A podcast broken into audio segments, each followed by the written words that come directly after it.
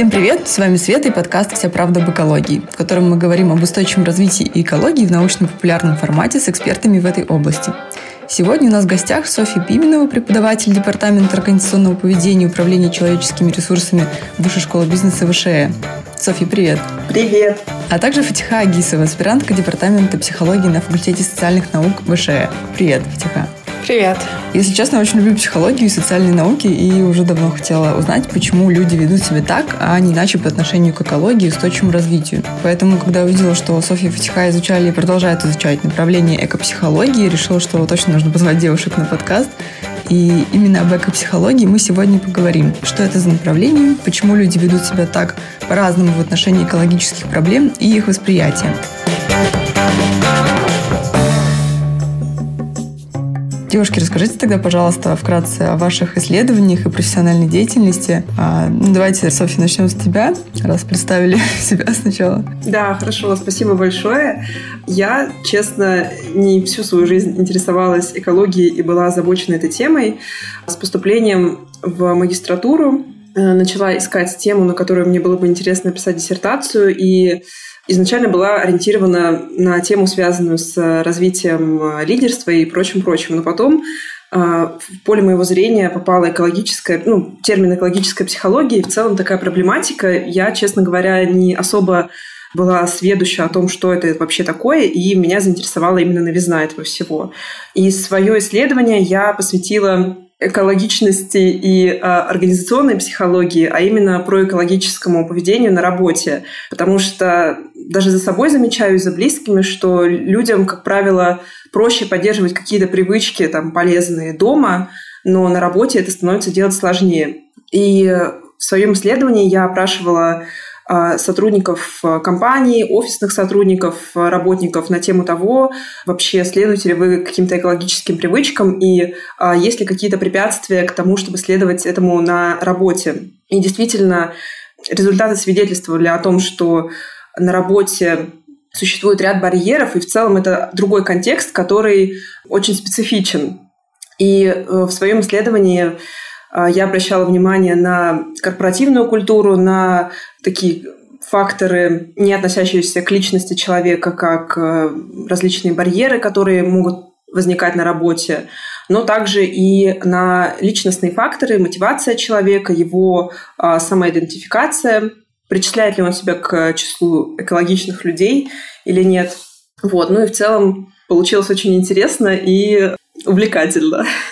Это был классный опыт, потому что года два назад, когда я начинала этим заниматься, даже в Москве не так слишком это было распространено. Доля скепсиса, она очень была большая. Угу. И Понимаю. сейчас, на самом деле, очень приятно видеть даже в метро, в электричках, на информационных экранах, когда стабильно раз в день какая-нибудь новость, но про экологию да встречается, как э, там можно сделать свою жизнь более экологичной и внедрить какую-то привычку полезную. И это очень здорово, мне это очень радует. Но в то время было тяжко, потому что было больше какого-то негатива и странных взглядов.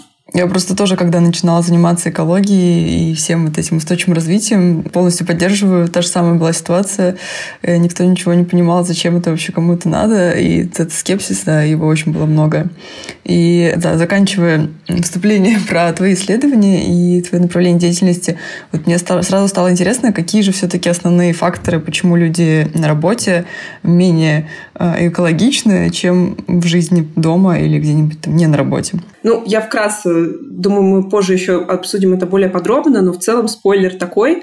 На работе, как правило, если экология не является какой-то частью нашей рабочей деятельности, рабочей деятельности людей, а это скорее какая-то либо личная инициатива, либо какой-то бонус – на это просто может не хватать энергии и сил, когда у человека под боком стоит принтер, и ну, действительно можно очень удобно все распечатать и э, меньше времени потратить, чем там заморачиваться и как-то избежать э, лишней траты бумаги и печати. Такой самый банальный пример. Или же, например, у каждого сотрудника под столом стоит мусорная ведерко, в которое просто летит все что угодно, и в конце рабочего дня сотрудник клининга просто вне зависимости от того, наполнено оно или нет, выбрасывает его и все. И мало кто, может, даже задумывается об этом, находясь на работе. Вот. То есть много разных факторов, которые э, создают условия вернее, препятствуют тому, чтобы поддерживать экологическую привычку. Дома мы уже создаем свой уклад жизни, и этому проще следовать. Угу. Ну, вкратце так. Поняла, да. Хорошо, Фатиха, тебе твоя очередь. Расскажи, пожалуйста, насколько я понимаю, ты до сих пор занимаешься этими исследованиями вот прямо профессионально в плане, ты являешься аспиранткой и далее углубляешься еще больше в эту тему. Расскажи, пожалуйста, да, про свои исследования. В магистратуре, когда мы учились, там магистрская диссертация моя была посвящена таким ценностным, культурным более факторам, которые влияют на проэкологическое поведение. Не только проэкологическое поведение, но вообще экологическую обеспокоенность, то есть то, насколько человек вообще переживает за состояние окружающей среды. И я немного поменяла свой вектор, когда я пришла в аспирантуру, я а, начала изучать коммуникацию изменения климата. Это вообще очень такая серьезная проблема и проблема, которая стоит перед нами. То есть она очень близка к нам. Но почему-то, когда мы разговариваем об этом с людьми, когда мы смотрим на окружающих людей и то, насколько быстро принимаются решения на эту тему, мы видим, что, в принципе, это кажется, что никому особо не интересно, и никто особо не думает о том, что мы скоро можем все умереть и так далее, да, при этом это уже не какой-то там а, разряд 100 лет, это примерно 30-50 лет, да, когда мы ждем, что это уже произойдет, а все графики, которые были созданы учеными о том, как будет теплеть Земля, какие погодные условия будут, как будет меняться климат, сейчас они сбываются с опережением. То есть те вещи, которые ученые говорили произойдут через 30 лет, они происходят через 25 лет, они при, приходят к нам раньше даже, чем нам прогнозировали, что они придут. И когда мы видим такую ситуацию, мы понимаем, что а, люди еще не настроены, еще не готовы к этим вещам. Они не говорят, мы недостаточно говорим о митигации, об адаптации к изменению климата. И поэтому ну, целью моего исследования было как сделать так, чтобы максимально эффективно рассказать людям об изменении климата, чтобы они захотели что-то mm-hmm. делать с этим. Да, мы тоже об этом, я думаю, еще поговорим чуть подробнее попозже. И вот, кстати, про экопсихологию и вот эти вот термины, про которые говорите, про экологичное поведение, хотела немножко с них начать, потому что когда у меня вообще возникла эта идея записать подкаст на эту тему, я думала, что экопсихология — это не совсем такой существующий термин, а что-то я у себя в голове придумала. Но оказалось, что действительно такой термин есть, и меня это на самом деле удивило. Вот можете рассказать, что вообще оно в себя включает? И, может, на примере предметов, которые у вас были связаны с этой темой, что это все-таки такое? Ну, я могу начать с ну, такого базового, да, это психология среды называют чаще в английской литературе это environmental psychology, то есть environment — это окружающая среда, и в, в русском переводе, прямой перевод, это психология среды или экопсихология. Это очень такая достаточно широкая дисциплина, можно сказать. Она является частью социальной психологии, то есть взаимоотношения человека и окружающими его людьми, и внутри нее психология среды — это взаимоотношения человека и окружающей среды, окружающего мира. И внутри нее вообще часто изучаются не только какие-то экологические факторы, про экологическое поведение или экология, то, как человек относится к экологии. Это тоже изучается. Еще изучается, например, то, как городская среда, то есть окружающая среда влияет на человека. Есть очень интересные исследования, которые показывают, что, например, люди, которые живут в очень шумных каких-то районах, они испытывают повышенную тревожность. Или люди, которые живут в районах, где некрасивые постройки, одинаковые, одинаковые, одинаковые, одинаковые хрущевки, то у человека повышается склонность к депрессии. Да, в целом поддерживаю Фатиху. И мы, кстати, вот с Фатихой были ассистентами на курсе по психологии да, среды да, да. в вышке. Это был такой один небольшой курс. И да, там действительно есть исследования и о том, как окружающая среда влияет на человека. То есть это не только про поведение, но, наверное, в контексте нашей сегодняшней беседы экологическая психология и проэкологическое поведение, на английском про environmental behavior, это факторы, которые влияют на выбор человека жить экологично и на его возможность поддерживать привычки. То есть здесь э, можно апеллировать и различными моделями, которые взяты из социальной психологии. Там есть у нас и теория запланированного поведения, которая очень часто используется в контексте проэкологического поведения. То есть это исследования, посвященные тому, какие факторы влияют на поведение человека, а именно на его экологическое поведение, на возможность э, поддерживать такие привычки и осуществлять их. Да, это как раз следующим вопросом хотела спросить про вот это про экологичное поведение. Прочитала в том числе в ваших исследованиях, что про экологическим поведением называют поведение человека, направленное на снижение воздействия на окружающую среду. И тогда, да, сразу напрашивается вопрос, почему же все-таки некоторые люди настроены достаточно проэкологично, а другие нет? Потому что вот когда я спрашивала, о чем спросить у девушек на подкасте на эту тему, со мной поделились таким опытом, что человек может даже агрессивно вести себя по отношению к экоактивистам или когда человек заявляет о своей позиции жить проэкологично, есть какие-то насмешки со стороны людей, которые не особо в это верят. Вот почему же все-таки так люди делятся? Ну, здесь, наверное, стоит сказать о таких extreme points. Это, ну, действительно экологический активизм и там, люди, которые супер негативно настроены. И это не два единственно возможных варианта, конечно же. Есть еще там люди, которые посередине как-то еще не до конца там, могут отнести себя к активистам. Просто в моем опыте исследований и в целом общения с людьми на эту тему, многие не стараются называть себя экоактивистами, не относят себя к людям, которые ведут экологический образ жизни, хотя они, по сути, действительно внедряют какие-то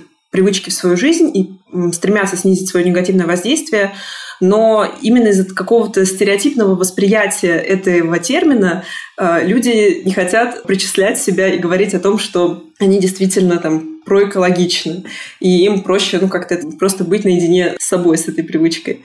Здесь, я думаю, стоит сказать о стереотипах, которые как-то сложились вокруг этой тематики, у многих людей воспринимается проэкологичное там, поведение и такая повестка, как сразу какие-то акции, хотя которые на самом деле действительно очень важны, и благодаря таким людям, активистам, об этой проблеме начинают знать большее количество людей и на разных э, уровнях там и в правительстве и так далее. Это действительно очень ну, важный труд, который тоже ценен, но просто не все готовы именно в эту стезю пойти. Ну, я могу тогда уточнить немного. Вот э, меня скорее даже интересует, почему многие люди живут из серии «после нас хоть потоп», и им вообще наплевать. И те люди, которые как-то более проэкологично настроены, я их могу понять, может, потому что я сама так настроена, ну, потому что мне не наплевать на будущее и так далее. Часто еще любят, э, когда рассказывают про устойчивое развитие, давить на то, что вот, ваши дети будут жить э, на такой э, загрязненной планете, должно быть как-то, наверное, не наплевать, а некоторым вообще наплевать. Вот почему так происходит? Ну, вот здесь я сейчас немножко скажу, и думаю, Фатиха тоже продолжит. Здесь действительно, вот э, ты очень классно сказала о разных уровнях вот этой подачи информации. Действительно, кому-то очень ценно заходит вот эта информация о том, что там наши дети будут жить в ужасном мире, если мы сейчас продолжим себя так вести. И кто-то это воспримет. Но есть люди, которым в целом эта норма не откликается, и для них может быть важна апелляция к их качеству жизни, что сейчас вы будете иметь такие последствия и в целом вредите себе от того, что вы ведете так. Я думаю, здесь даже Фатиха может больше сказать именно, потому что это такая специфика коммуникации. Да, вот я очень согласна с этим. И еще я согласна с мыслью о том, что вот говорят часто о крайностях, но на самом деле видов именно поведения очень много. И вообще вот э, этот вопрос, который ты задала вот, про экологическое поведение и факторы, которые на него влияют, это очень широкое направление. То есть очень широкий вопрос. Environmental psychology, э, психология среды, это в принципе сама по себе такая не старая дисциплина. Где-то в 70-х годах, наверное, начались появляться первые статьи.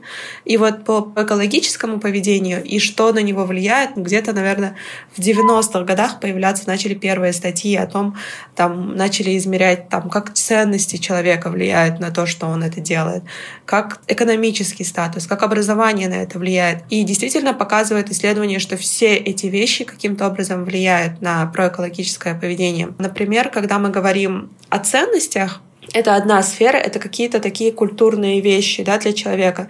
И мы видим, что для людей существуют разные ценности. Для кого-то важен эгоизм, для кого-то важно заработать побольше денег, быть богатым, быть э, хорошо жить, да, путешествовать там каждый год, купить там личный самолет, личный автомобиль. То есть вот эти вещи — это какие-то статусные вещи. И если мы посмотрим, то личный самолет, он прямо противоречит экологичности, то есть это ужасное, ужасное количество выбросов. Автомобиль — это, в принципе, тоже что-то, что противоречит экологичности. Мы говорим о том, что общественный транспорт — это классно, и нужно развивать общественный транспорт, чтобы у людей не было мотивации покупать личный автомобиль и так далее. То есть если у человека преобладают вот эти ценности, эгоистические, как бы такие... Гедонистические. Говорят еще, да, гедонистические ценности, тоже другая группа. Наверное, это еще и реклама капиталистической культуры, да, мы же живем в капитализме, мы живем а, в культуре, где нужно это все продавать, и поэтому для того, чтобы хорошенько это продать, мы должны разрекламировать этот образ жизни.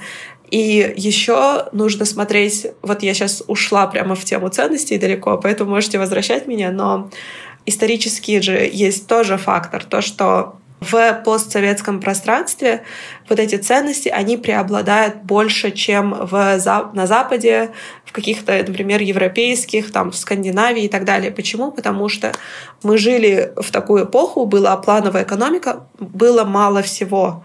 Есть такой небольшой, можно назвать его комплексом, или можно назвать его вот этим лишением, травмой нечего было покупать, не было богатства. И в тот момент, когда к нам пришел капитализм, пришли деньги, пришло богатство, пришла возможность потреблять, мы начали потреблять. И сейчас мы как бы понимаем, да, вот мы, наверное, это поколение, которое уже родилось в эпоху когда все было, то есть не было Советского Союза. Когда мы начали расти, это время пришлось на какой-то экономический бум для постсоветских стран. А, поднялась цена на нефть, наши страны стали более и более богатыми, и у нас меньше вот этого комплекса, у нас больше желания сохранить теперь природу. Но при этом наши родители и наша культура в целом еще не отошла от этой травмы того, что у нас ничего не было, и мы не готовы отказаться от каких-то вещей. Мы не готовы отказаться от мечты о машине, мы не готовы отказаться от мечты о каких-то своих личных вещах для того, чтобы сохранить экологию. Мы еще не на том уровне. Это вот один из факторов, да. И, кстати, вот есть тоже теория постматериалистических ценностей. Это теория Инглхорта, а, до этого ценности были Шварца. Просто хочу... Мы просто хотим немного дать кредит этим людям, что вот они классные, они есть, потому что менее известны.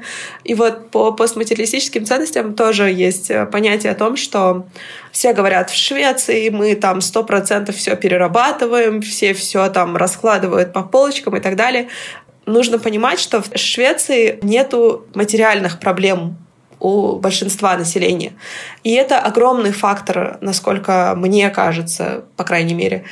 В Казахстане, откуда я родом, да, или в России, материальные вещи — это еще очень-очень-очень большая проблема. То есть мы должны понимать, что у всех проблем, которые есть у человека, есть какая-то когнитивная дальность или когнитивная близость. И когда мы видим, что, например, завтра мне нечего есть, вот эта проблема для меня важнее, чем проблема того, что через 30 лет, возможно, да, еще я ну, должна прочитать статьи, еще убедите меня в том, что через 30 лет это произойдет. Возможно, будет плохо моему ребенку. Наверное, все-таки сегодня еда для моего ребенка это важнее, чем вот другая проблема. То есть когнитивно для людей очень далеко эта проблема. И вот эта дальняя проблема может стать важной только тогда, когда проблемы более насущные, которые есть сегодня, вот они решатся, и потом я начну думать о каких-то других. Еще влияет уровень образования, уровень экономический, уровень, даже гендер. Женщины склонны быть более экологичными, чем мужчины. Вот это тоже интересная вещь. Вот это, кстати, да, хороший поинт, потому да. что я помню, мы записывали подкаст с знакомым, и он такой, вот я тут провел мини-исследование, понял, что наиболее эко- проэкологичны как раз это девушки с достатком выше среднего. Да, я такая, да. ну да, да, обоснованно, в принципе. Ты как раз подтверждаешь эту, этот аргумент. Да, как-то собирали, говорили, профиль — это молодая либеральная девушка с образованием. Ну да, может быть, женщина здесь в контексте того, что там ценности гармонии и в том числе гармонии там с природой э, больше присущие, может, э, ну, поэтому такое восприятие есть. Да, и еще, знаете, порой я столкнулась и в своем исследовании, и в жизни с тем, что экологическое поведение, образ жизни воспринимается как что-то такое новое, какое-то блажь немножко, присущее каким-то вот людям, которым неспокойно живется, но на самом деле это уже давно было в нашей жизни. И я, когда стала интересоваться этой тематикой, э, как-то позвонила своей маме и сказала о том, что ты уже на самом деле давно проэкологический человек, потому что моя мама, знаете, она там э, замораживала какие-то, ну, в общем, заготавливала какое-то компостирование для удобрения летних посадок, что на самом деле супер относится к экологической привычке. И часто восприятие вот это как чего-то нового и странного, оно мешает тому, чтобы реализовывать эти привычки. И люди из-за этого сталкиваются с негативом. Потому что на самом деле это давно было в нашей жизни, и это просто называлось иначе. Угу. Мне кажется еще, что для некоторых экологичность это как будто возвращение, опять же, в это советское пространство, когда там были многоразовые бутылки стеклянные, и там заворачивали там свои авоськи, все. Хотя на самом деле в этом нет ничего плохого и постыдного. В общем, видно, когда, наверное, некоторые так думают. Вот, есть еще пара теорий, как раз, э, Софья, помнишь, ты говорила про теорию запланированного поведения и теории ценностей и норм? Угу. Вот, кстати, про запланированное поведение не очень понятно, если честно. Можешь чуть-чуть объяснить, что это такое? Потому что я вот не слышала, кстати, ни разу про запланированное поведение. Это как раз тот момент, видимо, когда нужно пояснить. Да, могу вообще потом скинуть картинку. Эта теория придумана Айзеном, тоже в 60-х, 70-х годах. Она была взята психологами именно социальными, насколько я знаю, потому что она очень хорошо объясняет в принципе любое поведение. Она говорит о том, что это такая схема, есть отношение к проблеме, есть субъективная норма и есть контроль поведения, поведенческий контроль. И говорят о том, что это три вещи, которые влияют на желание к этому поведению, то есть intention, да, интенция, желание вести себя так.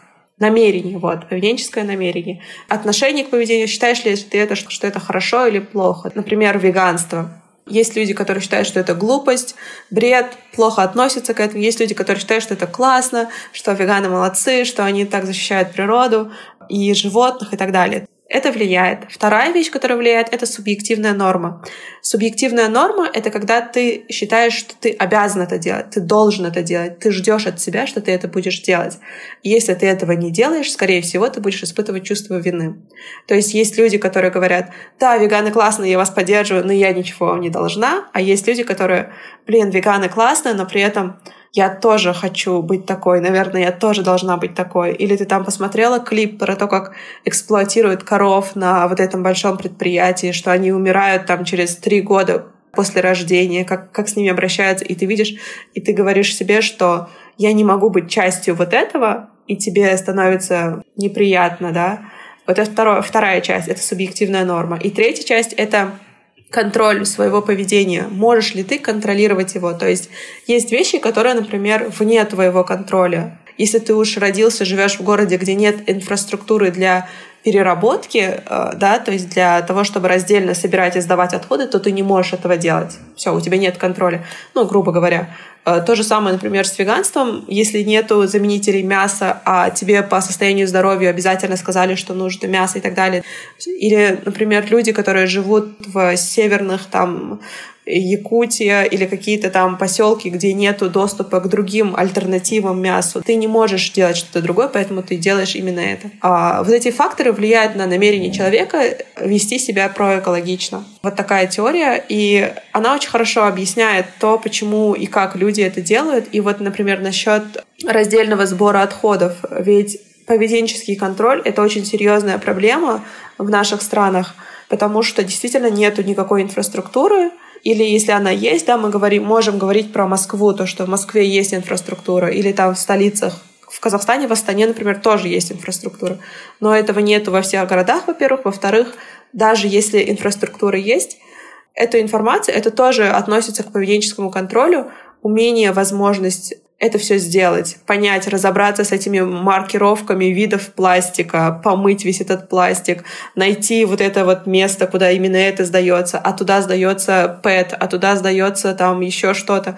И все эти вещи это тоже очень сложно осуществить, и поэтому, когда это становится слишком сложно, когда тебе нужно вести весь этот пластик, собирать его месяц, мыть, потом вести его на другой конец города, и непонятно, в какое время этот прием открыт или закрыт и так далее, каждый шаг на этом пути, он усложняет то, что ты это делаешь или нет, и поэтому влияет как фактор на то, что ты это сделаешь. Да, это, кстати, супер поинт, потому что, мне кажется, как раз вот эта концепция реально очень хорошо объясняет все вот эти проблемы с э, проэкологичностью экологичностью и непроэкологичностью. Давай, я предлагаю как раз перейти немножко к изменению климата. И мне кажется, это такая проблема, которую вообще очень долго доказывали и до сих пор доказывают. До сих пор очень много скептиков по этому поводу. Потому что изменение климата мы не можем видеть прямо вот перед собой. То есть если горы мусора образуются, мы их видим, они э, прямо перед нами, то изменение климата – это такие парниковые газы, которые мы вообще не видим, а последствия мы начинаем видеть только сейчас, когда уже начинаются там реально повышенные температуры, экстремальные пожары.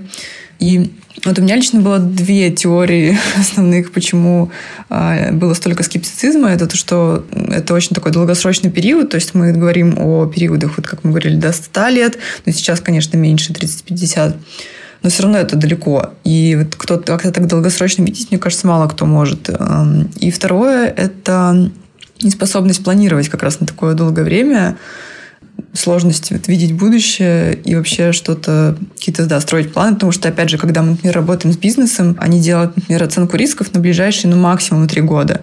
А сейчас мы должны им сделать оценку рисков на 50 лет. То есть для них это вообще как бы нонсенс, потому что, возможно, там какая-нибудь добыча руды какой-нибудь уже ее не будет через 10 лет на этом месте. Зачем тут вообще о чем-то говорить? Я вот хотела уточнить, э, что вы думаете, какие вообще основные причины именно по отношению к изменению климата? И согласны ли вы с моей точки зрения? Ну, я согласна с тем, что действительно это сложно воспринять как что-то насущное. И Фатиха уже говорила про ситуацию, когда у нас не закрыты потребности, ну, так скажем, базовые в качестве жизни, там, здоровье и еде, то нас меньше беспокоят какие-то отдаленные, смутно представляемые проблемы, которые, возможно, случатся, кто-то нам об этом сказал.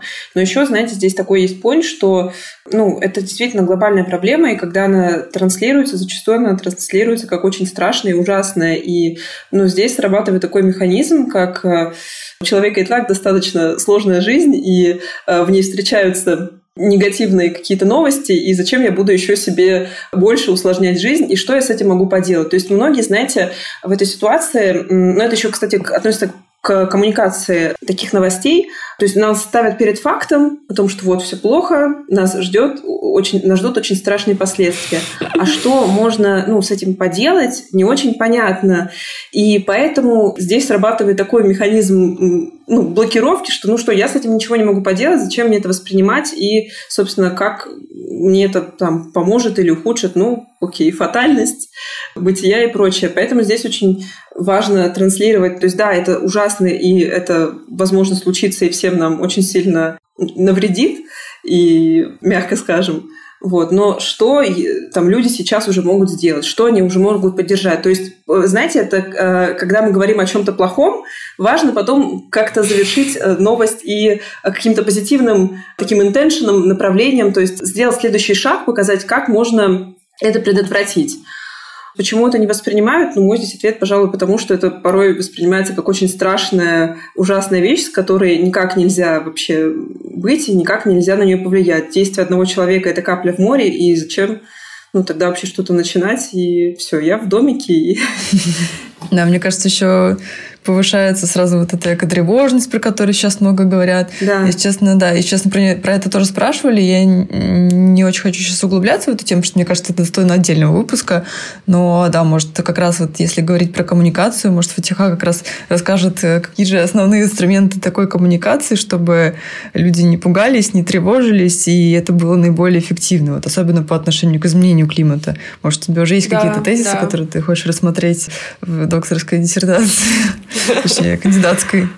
Да, я просто как-то делала, очень давно еще писала какой-то такой, как говорят, proposal, project proposal. И когда я писала это предложение, как раз мне интересно, что вы обе сказали вещи, вот особенно Света сказала две вещи, которые именно об этих вещах и пишут статьи и говорят ученые. Это о том, что мы не видим, не воспринимаем изменения климата, то есть что меняется, ну, снег выпал в этом году меньше, чем в прошлом, или что даже проводились очень хорошие графики. Это, кстати, делали российские ученые. Анисимов они изучают вот мерзлоту, таяние ледников. Кстати, как факт, в России изменение климата идет в два с половиной раза быстрее, чем во всем мире.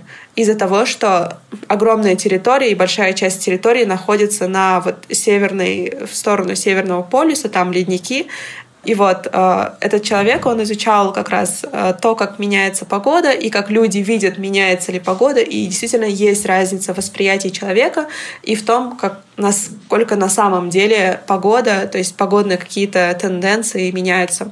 То есть мы не видим эту проблему. Это одна из вещей, которые мешают коммуникации изменения климата. Второе, как ты сказала уже, да, то, что это далеко. Это действительно далеко. Есть другие проблемы. Это вторая причина. И вот к этой причине можно добавить то, что есть дополнительная вещь — это сложность вообще климатической науки. То есть когда ученые говорят о том, что вот мы построили модель, о том, что там что-то температура при поверхностной атмосфере меняется вокруг Земли и так далее, и ты сразу что? Когда что-то очень сложное, даже мы видим это в ситуации со скептицизмом в отношении вакцин сейчас, да, то есть это сложно, мы этого не понимаем, поэтому в том месте, где у нас пробел, в том месте, где мы что-то не понимаем, мы вставим свою теорию заговора просто. Мы вставим свое, мы вставим, что на самом деле климат да, да, думаем. На самом деле климат не меняется. Получается, что в теории заговора почему-то некоторым легче поверить. И я вот, э, это, не знаю, это какой-то защитный механизм или что? Почему да. люди чаще верят в теорию заговора? Да, заговора легче. проще все объясняет.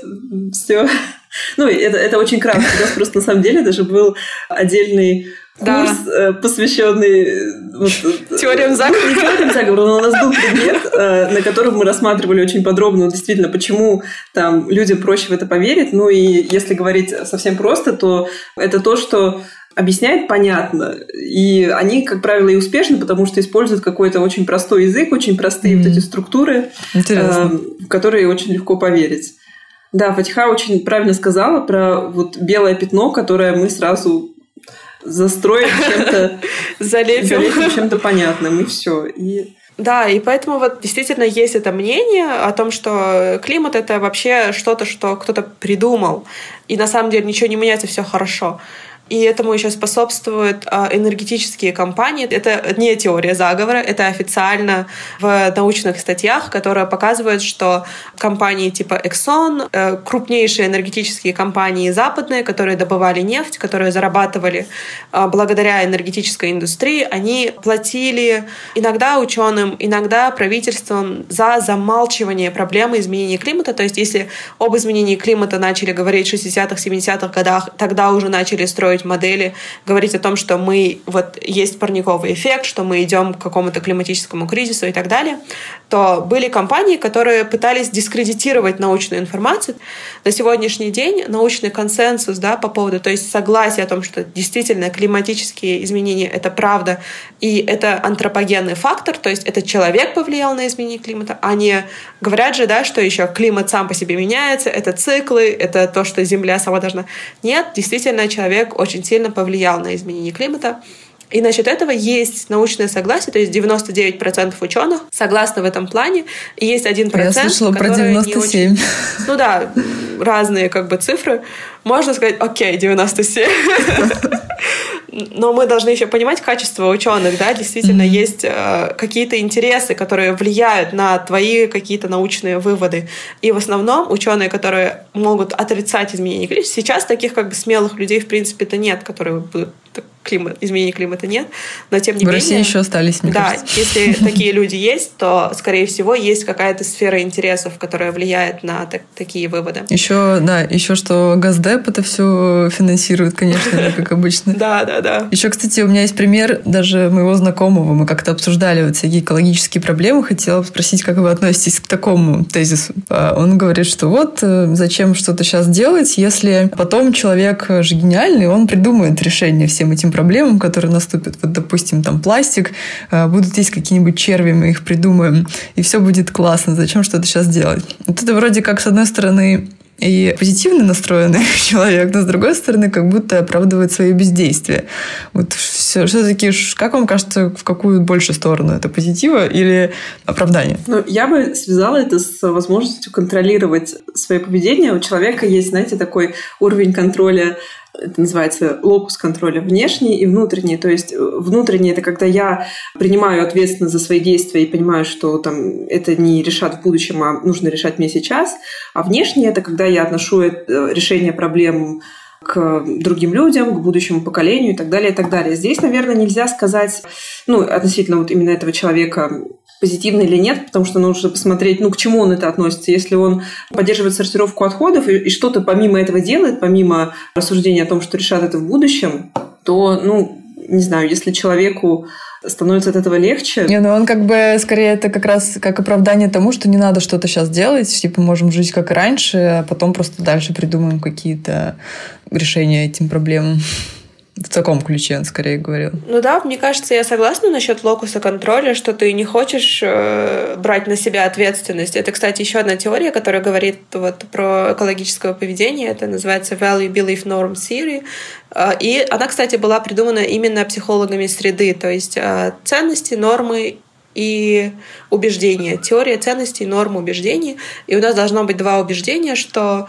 То есть у нас должны быть какие-то определенные ценности биосферные, мы должны вот эти вот нормы, да, когда мы чувствуем вину, когда мы этого не делаем, но при этом еще должны быть убеждения, вера в то, что действительно будут плохие последствия. Мы должны осознавать, что есть что-то плохое, да, что произойдет что-то ужасное, во-первых. И второе — это ответственность, личная ответственность, то есть мы должны понимать, что вот то, что произойдет, она зависит от нас самих. Когда есть вот эти две вещи, у нас есть нормы, мы испытываем чувство вины, когда мы этого не делаем, и мы идем и это делаем. И что-то еще я хотела сказать по теме а вот в будущем что-то произойдет, в будущем что-то мы изменим. Мне кажется, что в этом, эту часть я не особо изучала, но есть такая аналогия, такое ощущение — как бы ошибка человека, который всегда удачлив, всегда выживает. И у нас как бы никогда не было опыта вот видения всего человечества, да, Homo sapiens, что мы проиграли. Всю историю человечества — это только один сценарий, который мы видели в истории, в жизни, который мы наблюдали в эволюции. Homo sapiens как-то всегда на коне, типа мы всегда выигрываем, мы всегда выживаем. И есть ощущение, что когда ты столько раз, да, как вид выживаешь, когда ты сам в своей жизни столько раз, типа, ни, ни к одному экзамену не подготовился, всегда каким-то образом сдаешь, что-то происходит удачно, ты думаешь, что ты всегда это будешь делать. На самом деле это неправда. То же самое здесь, когда ты видишь, что Homo sapiens пережил там ледниковый период, еще что-то, еще что-то, огромное количество войн, огромное количество проблем, катаклизмов и так далее, каким-то образом мы стали там доминирующим видом да, на Земле, ощущение, что ты уже этот вид не может никак вымерить. Этому виду нич- ничто вообще не угрожает. И, возможно, есть вот это вот чувство того, что, в принципе, ничего плохого произойти уже не может, хотя часто это, возможно, удачное стечение обстоятельств. Это первая часть ответа, да, то есть тебе кажется, что человечество в любом случае что-то придумает из-за того, что всегда раньше получалось, но при этом мы уже подходим к такому а, пункту истощения земельных ресурсов, что, возможно, и не осталось. А, это первая часть. И вторая часть — это о том, что человек, ну вот он говорит, в будущем мы что-то придумаем, да, так оно здесь, вот у нас все, у нас больше не осталось каких-то дополнительных шансов. Изменение климата уже происходит. Мы можем этого не видеть, потому что его не, еще не особо последствия видны именно на территории, например, России или Казахстана, хотя здесь тоже происходят там сибирские пожары, да, огромные, ужасные. Мы уже ничего с этим не можем поделать, то есть это уже происходит. А, например, если мы смотрим на африканские страны, на страны вот Скандинавии, которые застраивают вот э, в Тилбурге учились наши э, Тилбург, Голландия, Нидерланды, да, то есть в этой стране там уже начинают отстраивать, то есть повышать вот эти берега, чтобы как бы страна не ушла под воду. И то же самое происходит в африканских странах. Там только ничего не могут поделать, но из-за того, что страны бедные, у них нету, э, то есть у них и так всегда были проблемы да, с недостатком еды. Мы видим, что количество людей, которые умирают от голода и находятся в, каким, в ужасно голодном состоянии, это 800 э, миллионов человек находится в состоянии ужасного голода, и их количество начинает увеличиваться. Мы к какому-то году вот были да, Sustainable Development Goals, то есть а, цели устойчивого развития ООН, чтобы снизить количество голодающих, и мы ну, благодаря капитализму, возможно, в том числе, мы уменьшали, уменьшали экономический рост, мы уменьшали, уменьшали, уменьшали количество голодающих. И мы достигли какого-то хорошего результата где-то году, наверное, в 2015. И с тех пор из-за изменений климата, из-за того, что берега уходят под воду, из-за того, что из-за этого меньше урожайность, умирают просто вот эти вот поля, на которых сажают вот в этих африканских деревнях и так далее, из-за этого у нас опять начинает повышаться количество голодающих людей, начинают появляться беженцы, именно климатические беженцы, это вот новый вид беженцев, которых будет только больше и больше. То есть к моменту, когда пора создать этих червей, не знаю, он наступил. Он уже сейчас, пожалуйста, давайте начнем это делать. Вот, вот когда мы должны это придумать. И мы уже это придумываем но нужно еще как бы активнее. А, мне, мне кажется, мы уже довольно сильно как раз вот пояснили, что проблема есть, и надо что-то делать. И вот как раз переходим, мне кажется, к тому этапу коммуникации, когда нужно сказать, что же делать. Вот. Или, или, да, как следует коммуницировать эти экологические проблемы, мы уже как бы затронули, но, может, есть какая-то дополнительная информация, чтобы это было наиболее мягко и эффективно. Например, какой формат, не знаю, экоактивизма выбрать, да, потому что экоактивизм бывает выходить на улицу, а бывает толкать реализовать свои идеи а, где-нибудь на работе. И как, э, опять же, что делать, чтобы людям стало не безразлично? Вот мы тоже уже выяснили, что а, для некоторых тот тезис о том, что вашим детям будет плохо, для кого-то работать, для кого-то нет. А какие еще есть форматы подачи такой информации, чтобы вот именно стало не безразлично?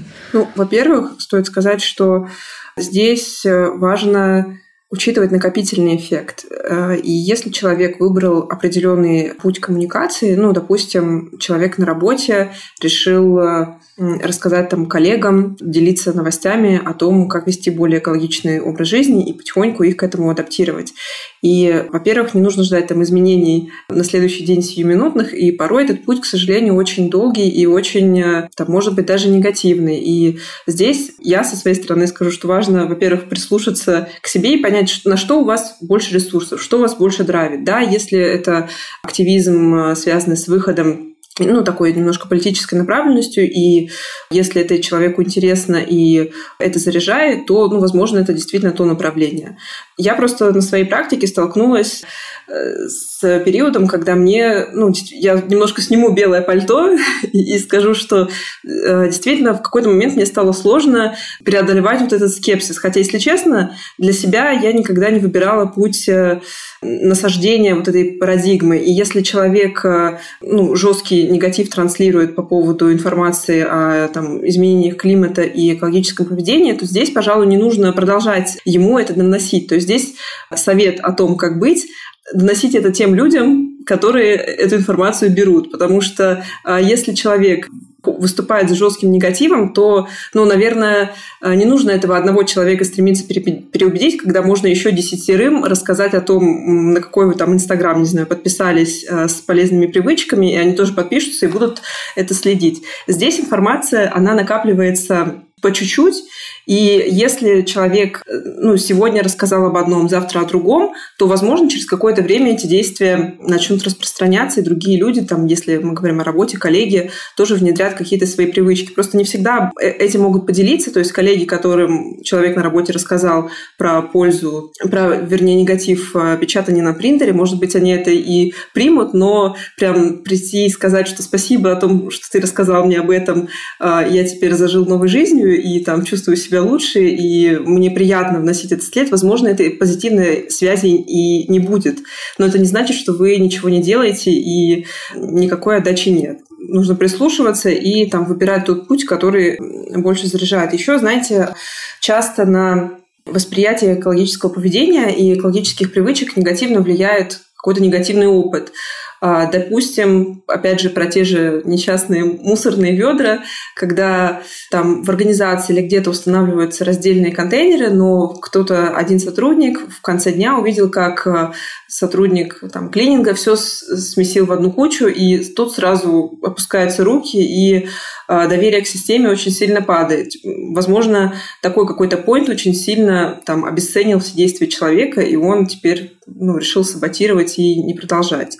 Хорошо, что ты напомнила про негативный опыт, потому что это очень частый вопрос по поводу как раз раздельного сбора, что типа, а вот мы видели, что э, машина сваливает все в одно. Хотя это даже может быть машина, которая сваливает пластик и, там, не знаю, другой пластик, и потом их десортировывает, и все окей. Но людям же кажется, что это все сваливается в одну кучу, и все, ничего не работает. Нет смысла ничего делать. Но да, классный point. Вот по этой теме, кстати, недоверие я бы добавила, что в начале, в самом начале, когда начали, начали это изучать, э, очень много было вот этого фидбэка. Это, кстати, одна из вещей. У нас недостаточно институционального доверия. Мы не доверяем институтам, государственным институтам, любым другим институтам, которые проводят любую политику в принципе, да. И вот э, мы ездили на заводы, есть организация «Зеленая вышка», и там они тоже ездят очень часто вот раздельный сбор, да, вот в эти компании, которые действительно отдельно все сортируют, действительно это очень нужно. Пожалуйста, не нужно класть в раздельный сбор грязные бутылки, потому что они потом всю вот эту линию э, пачкают, и это очень плохо. Но в целом, если вы отправляете это чистый пластик, то это классно. Да, я бы добавила еще, как лучше всего коммуницировать изменения климата. И Софья говорила, что нужно как бы делать то, что ты можешь делать. Но проблема, наверное, в том, что все еще мало информации.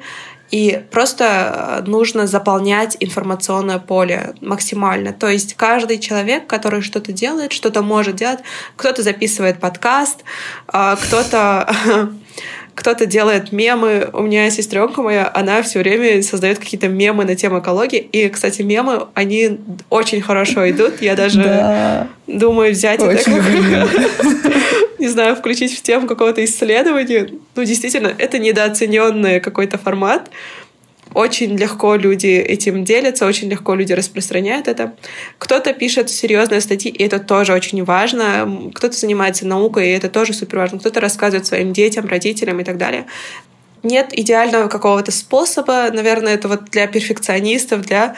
Я сама как-то увлекаюсь перфекционизмом, и лучше я не буду постить ничего, чем э, сделаю пост с какой-нибудь одной грамматической ошибкой, и все будет плохо. На самом деле нет, нужно не идеально, мы, не, мы все не идеальны. Я не сортирую весь мусор, который у меня есть, да, и так далее. То есть нельзя, наверное, слишком сильно на эту тему тоже зацикливаться, потому что это действительно вот очень сильно влияет на твое психическое состояние, и о себе нужно тоже заботиться, но при этом вот это информационное пространство, инфополе, оно заполняется чем угодно. Если ты не заполняешь его информацией про климат, про экологию, про то, что это важно, то это заполнится чем-то другим, что на самом деле может быть хуже, да, это заполнится какими-то, опять же, теориями заговора и так далее. Мне, кстати, кажется, что то, что ты сейчас назвала, это как раз э, такие пути того, как можно справляться с экотревожностью, который, о которой часто спрашивают. Это вот как раз э, понять, что мы все не идеальны, и нужно делать потихонечку, понемножечку. Действительно очень помогает вот это вот комьюнити, э, чувство того, что есть другие люди, которым не все равно. Это очень сильно, мне кажется, помогает. Да. Я, кстати, еще хотела заметить тоже, что, точнее, как я заметила раньше уже это, и мы часто тоже это обсуждаем, что людям легче действительно начинать с какого-то более простого а, подхода, вот раздельный сбор, вот это вот все. Э, нас, как более-менее профессиональных экологов, конечно, уже начинают подбешивать эти постоянные разговоры про раздельный сбор, свои авоськи, свои бутылки. Но я как бы понимаю, что без этого, к сожалению, никак. Это, наверное, какая-то такая первая ступенечка, с которой все начинается.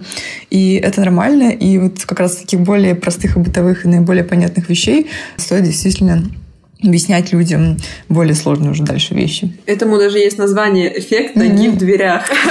Да. Да, это такой ну, термин, когда действительно, э, если мы э, хотим принять какое-то сложное такое там, ну, решение или там вот поведение там у себя, то э, проще начать с чего-то маленького и не слишком требующего затрат. Я бы еще отметила важность такого позитивного якоря для себя, для людей, которые начинают свой путь или, может, уже э, успели на нем подвыгореть и подустать, все-таки напоминать себе о том, что для вас важно, что именно вас в этом случае поддерживает. Это может быть там возможность говорить о своих интересах, то есть когда вы устали, но все-таки понимаете, что вам приятно там называть себя человеком таким экологически ответственным, в общем, искать то, что вас поддерживает. Это очень важно, потому что нужно периодически и надевать маску сначала на себя, а потом уже э, там, на свои самые замечательные привычки. Потому что даже если мы говорим о долгосрочной перспективе, то лучше, может быть, делать что-то без надрыва, но очень регулярно. Это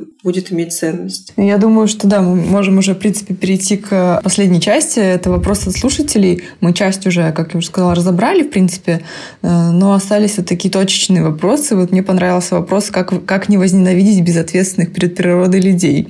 Может, у вас есть совет? Совет именно вот как раз уже про экологичным людям, как не относиться с негативом к другим, которые этого не делают. Их нужно исключать, использовать астрацизм. Шучу. Ну, на самом деле, если честно, так и есть. Да, вот это потому что сколько энергии ресурсов уйдет на вот эти негативные мысли, на переживания об этих людях, и это ни к чему не приведет.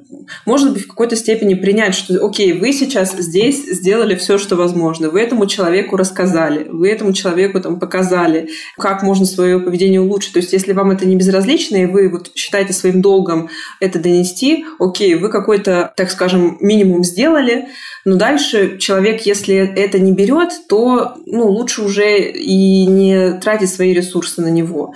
И если действительно такие люди в вашем поле зрения есть, то ну, отнестись к ним как-то никак не отнестись и постараться действительно меньше на них обращать внимание. Возможно, кстати, здесь про накопительный эффект стоит помнить. Этот человек сегодня негативен, сегодня он крутит у виска и вас там всяко разно шеймит и пытается как-то унизить. Во-первых, непонятно, ну, почему это ему так нужно.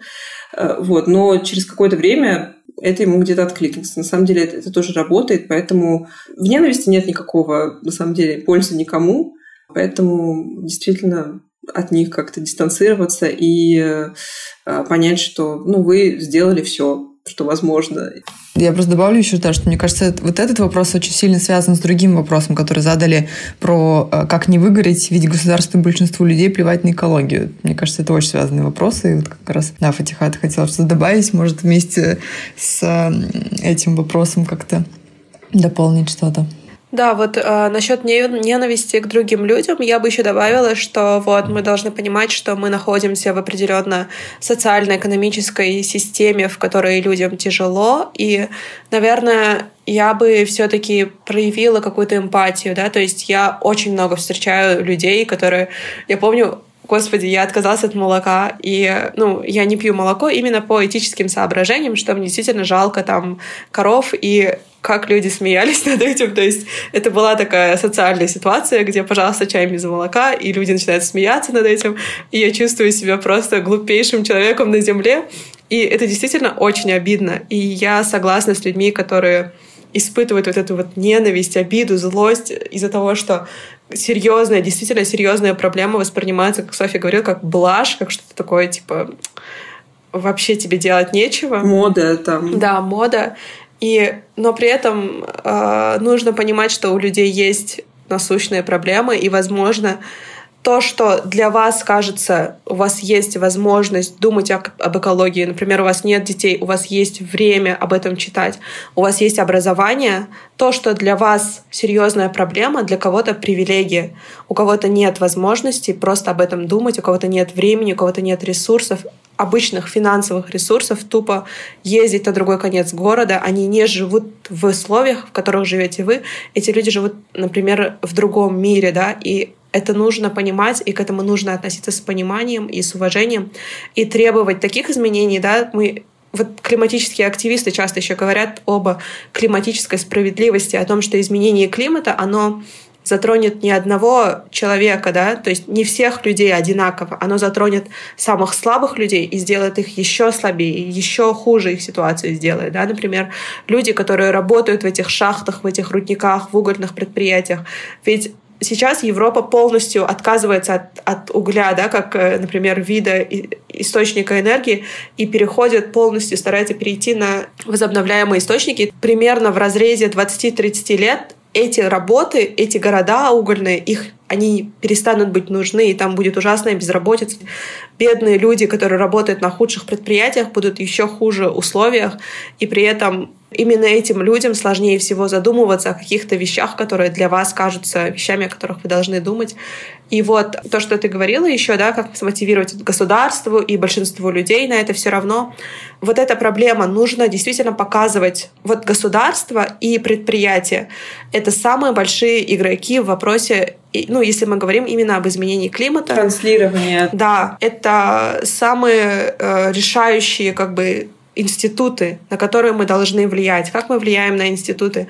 Мы показываем своим выбором в плане компании мы, мы показываем потребительским выбором. Мы отказываемся, например... Голосуем кошельком. Да, мы да. отказываемся от... Это, конечно, очень сложная вещь, и у нас не такой уровень а, гражданского вот этого самосознания, да, гражданского единства. Есть люди, да, которые, например, начинают там по всему миру, там в США, в Европе сжигать кроссовки Nike, потому что они эксплуатируют труд уйгурских, рабский труд. У нас этого еще нету, но при этом это то, к чему мы должны идти. И то же самое в плане государства чем больше население выражает свое мнение, чем больше мы говорим о том, что нам нужны возобновляемые источники энергии, нам нужен возобновляемый транспорт, нам нужна транспортная инфраструктура, чем больше в соцсетях и везде мы об этом говорим, там создаем хэштеги, да, опять же, информационное поле, нужно заполнять это информационное поле, больше людей к вам присоединяется. Кстати, это то же самое, что говорила Софья, это тоже есть теория. Теория эффекта меньшинства, когда меньшинство, сначала их мало, а потом если меньшинство остается на своем мнении, то есть не меняется, если оно консистент, да, то есть оно не меняет своего мнения, оно постоянно, да, последовательно. последовательно стоит за свою какую-то точку зрения, то меньшинство постепенно превращается в большинство, да, и это теория объясняет все вообще социальные движения. Когда-то движение за там, права чернокожих это тоже было каким-то меньшинством, и люди думали, что за бред. Но при этом сейчас это как бы что за бред вообще? Как можно было, ну, да? мы видим все. Как что? можно было дискриминировать людей по цвету кожи и так далее? И то же самое здесь мы должны быть как бы... Нужно стараться очень много об этом говорить, писать, очень массово на это действовать. И нужно стараться менять институты, но стараться быть эмпатичным по отношению к людям. Очень классная мотивационная, мотивационная речь. Мне кажется, тебе можно выступать на сцене перед э, кучей людей и заражать их как раз этими идеями. Да, я а, фанатка да. Мартина Лютера Кинга. Я еще подумала про него, кстати, тоже. Супер. Хочется еще больше двигать подкастом, не знаю, идеи массы. Я думаю, что последний вопрос, который, ну, такой, мне кажется, больше шуточный, наверное, но не совсем. Буквально кратко ответим тогда на него. Вопрос такой. Как гости относятся к фразе «человек – это же хищник, вот тигр зебру не жалеет»? Это вот если говорить, опять же, про веганство и этичность по отношению к животным. Ой, я точно знаю, что у Фатихи, по-моему, был на эту тему пример, да, что действительно, ну, мы не хищники. И у нас там, ну, даже не те зубы и... Не знаю, такой, э, вообще такой плохой уровень чувства юмора, что... и такой высокий уровень задротства, что у меня очень серьезный большой ответ с научными доказательствами, почему мы не хищник. Ну, давай основные пару слов. Я думаю, знаешь что, давай просто, если что, можно будет оставить, не знаю, ссылку на исследование твое любимое на эту тему, и мы просто поделимся этим. Да-да-да. Почему человек не хищник? Анализ. Да, кстати, одним из э, таких особенностей почти всех моих подкастов является то, что я обычно прошу спикеров потом оставить угу. какие-то свои любимые источники, которые можно почитать более углубленно на эту тему. Поэтому, да, обязательно потом присылайте мне, добавлю их в описание, и э, ребята, которые слушают, смогут посмотреть более подробно. Может, на свои тоже исследования. Я уже смотрела несколько. Да, да, отправлю. Вот, тогда да, наверное, не будем углубляться, но пару слов от Фатихи, я думаю, можно. Ну да, ну человек хищник, но человек еще и разумный, он мы же можем еще думать и выбирать. Да, выбирать. У нас есть еще сознание, да, то, чего нет у животных. Ну да. Ну это такие основные, видимо, твои аргументы, да? Так что посмотрим. Да, это, это очень большая тема, mm. поэтому... Ладно, я думаю, что да, мы тогда завершаем. Мне кажется, была очень-очень классная дискуссия на тему того вообще, как люди себя ведут, э, почему люди ведут себя так или иначе. Опять же, скину тогда ссылки все, которые, которыми вы со мной поделитесь, если поделитесь. И да, спасибо большое, что пришли и уделили время. Спасибо огромное, что позвала. Это очень приятно и очень ценно то, что ты делаешь. Спасибо. Да, э, спасибо, Света. Очень э, понравилось рассказывать об исследованиях. В первый раз в жизни меня кто-то слушал часто. э, вот. И, ну, очень-очень восхищаюсь такими людьми, которые создают такие инициативы и создают такие подкасты, образовательные вещи. Желаю, чтобы этот подкаст рос и росла аудитория, и чтобы это приносило какое-то личное удовлетворение. Да, спасибо, что пригласила. Спасибо. Это, кстати, первый, да, в моей жизни подкаст. И не забывайте подписываться на подкаст на всех удобных для вас платформах. А, в Инстаграме мы также предлагаем слушателям задать вопросы будущим гостям, поэтому оставляйте отзывы, ставьте нам оценки. И с вами была Света и подкаст «Правда об экологии». Всем хорошего дня!